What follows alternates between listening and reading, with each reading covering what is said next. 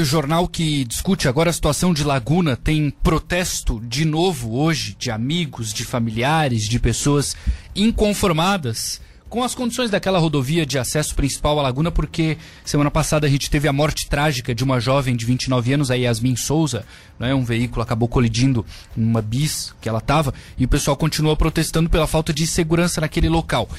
Peterson Nascimento, organizador da manifestação, bem-vindo à Rádio Cidade. Peterson, o que, que vocês farão nos próximos minutos? Como é que vai funcionar a manifestação? Boa tarde.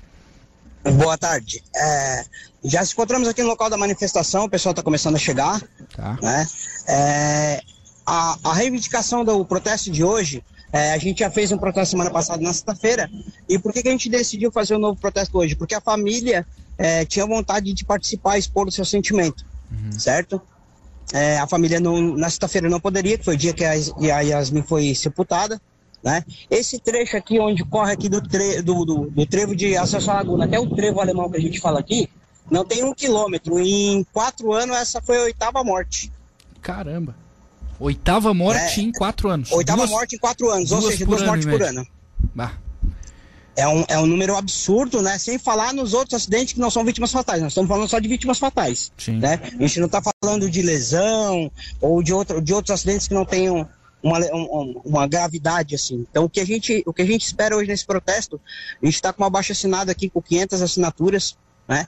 É, Segunda-feira é o dia da sessão da Câmara de Vereadores de Laguna.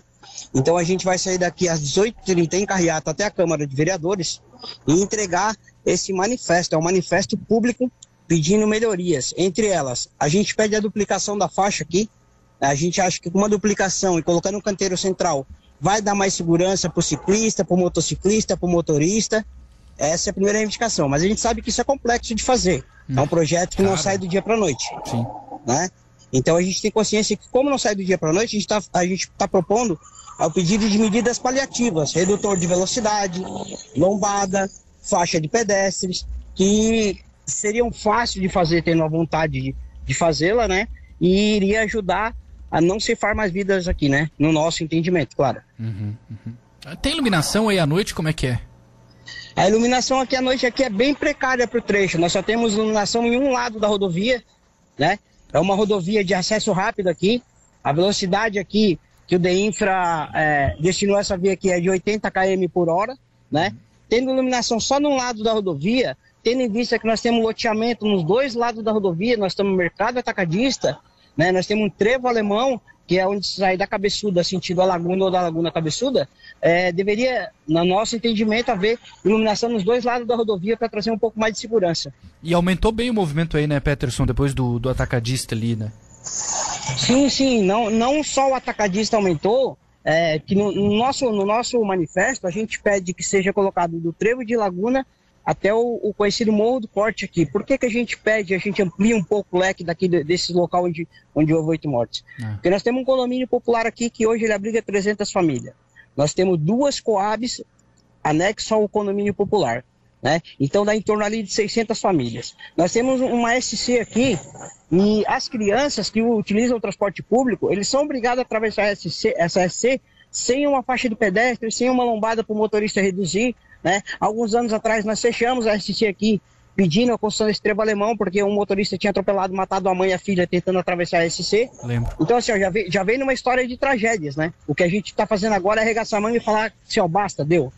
Sim, lembro, lembro desse acidente, foi muito trágico. Uh, nesse caso aí da, da morte da Yasmin, o, o motorista ali estava embriagado, e aí eu imagino que isso deixa vocês mais revoltados ainda, porque depois ele saiu, não é? Pagou fiança e tudo.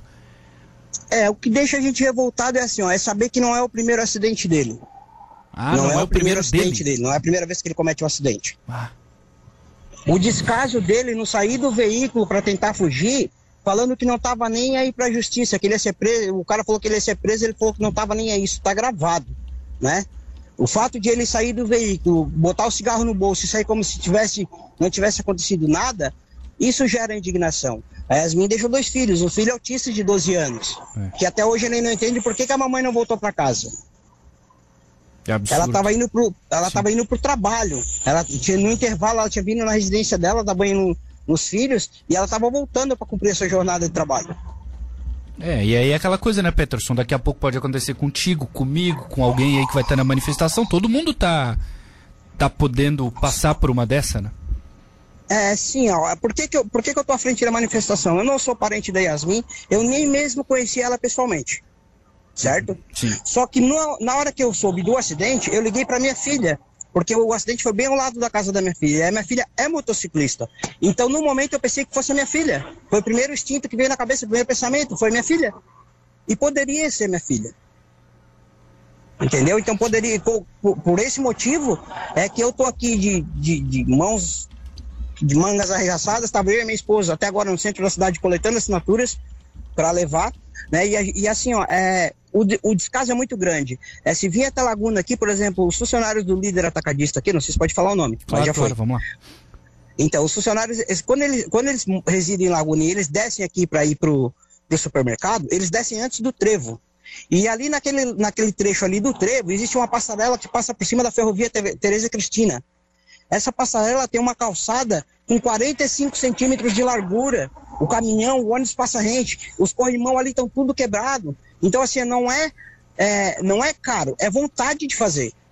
É Sim. É isso que está faltando nos poderes públicos. Prioridade, claro, concordo contigo. Ô Peterson, para fechar, muita gente está aqui em Tubarão, está na BR, ouvindo agora, vai para Laguna e tal. Vocês vão fechar a rodovia ou não? Vai poder passar carro? Como é que vai ser?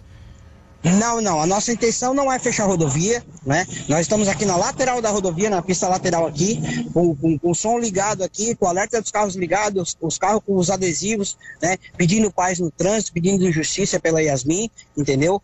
A nossa, a nossa, a nossa orientação assim, ó, nós vamos fazer uma, uma passeata pacífica sem atrapalhar o dia a dia de ninguém. Essa não é a intenção. A intenção é chamar atenção para o problema e falar que nós estamos aqui dispostos a tentar resolver esse problema. A rodovia, em momento nenhum, a gente cogitou a hipótese de fechar a rodovia. Perfeito, perfeito. Peterson, obrigado, tá? Por falar um pouco com a Rádio Cidade. Um abraço para vocês aí. Um abraço e uma boa noite aos ouvintes aí.